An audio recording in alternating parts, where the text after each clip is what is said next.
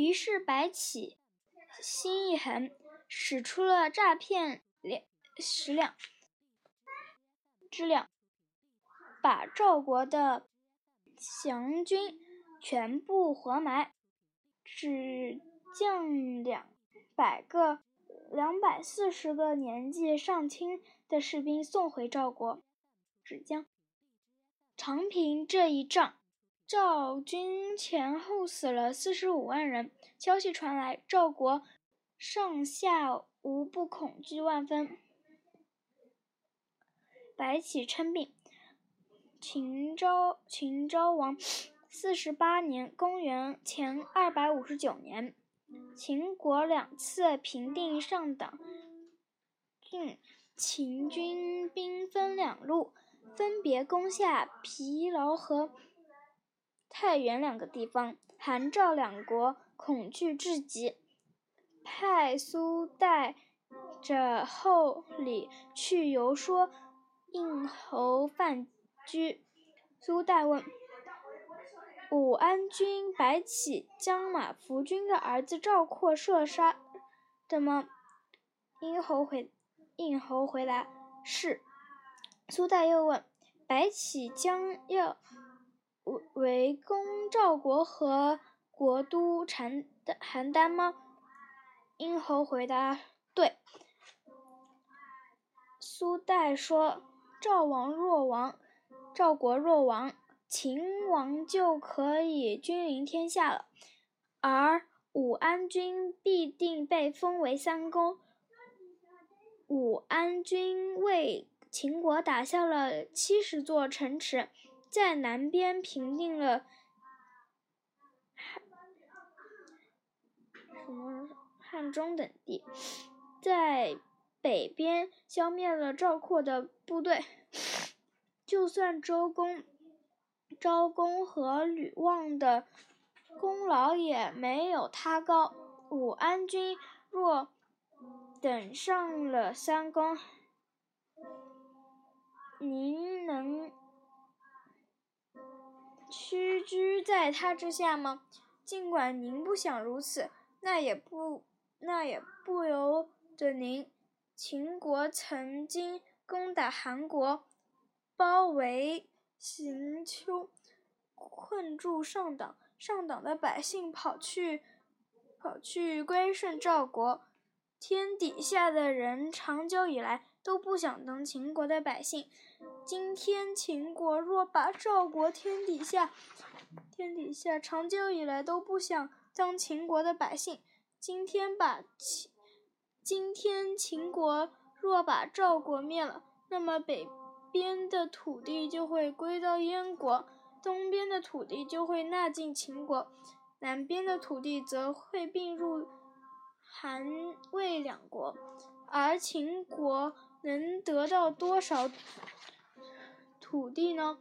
不如趁现在让韩赵两地割割地求和，不要让武安君的功劳再加添一柱了。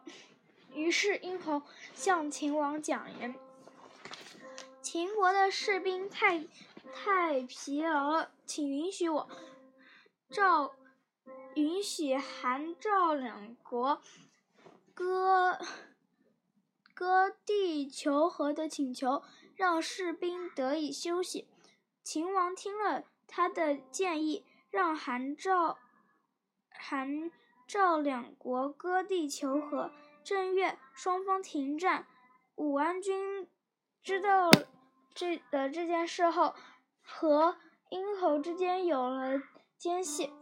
九月，秦国再度出兵，派武大夫王陵攻打赵国邯郸。武安君当时生病，无法出战。隔年正月，王陵再次攻打邯郸，没什么战果。秦军曾派部队给王陵，但王陵在战事中失去。五个营。此时王军的病痊愈了，秦王秦王想派他取代王陵统帅一职，武安君说：“邯郸实在不容不容易攻下，况且那些蛮横秦国已久的诸侯每天都派遣救兵来，秦国居然打打败了长平的军队，但本身战死的士兵也超过半数，造成国内空虚。我们远渡黄河。”我们远渡黄河，越过山岭去攻夺别人的国都，但赵军在城内应战，诸侯在城外救支援，秦军被攻击是必然的，这仗不能打。即使秦王亲自下令，武安公仍不不愿意就任。秦王只好派殷侯范雎去说服自己，呃，出说服白起出任。然而武安君始终推辞，不肯前往，并推并推托自己以旧计复发，死于秦王所赐的剑。秦王，秦王让王取代，嗯，王陵。九月八月八九月围攻邯郸，却却仍然攻取不下。楚楚国派出春申君联合魏公子信陵君。带领十万大军抵抗秦军，秦军死伤惨重。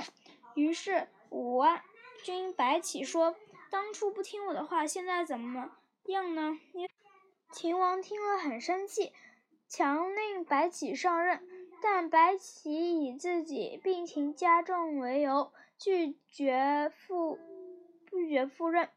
殷侯范雎前去邀请，他也不理会。于是秦王把白起范为一般士兵，命令他前往阴密。但是，但因白起病重，未能成行。三个月后，秦军遭到楚国猛烈攻击，数数度败退。天天都有使者来报告。来报告急。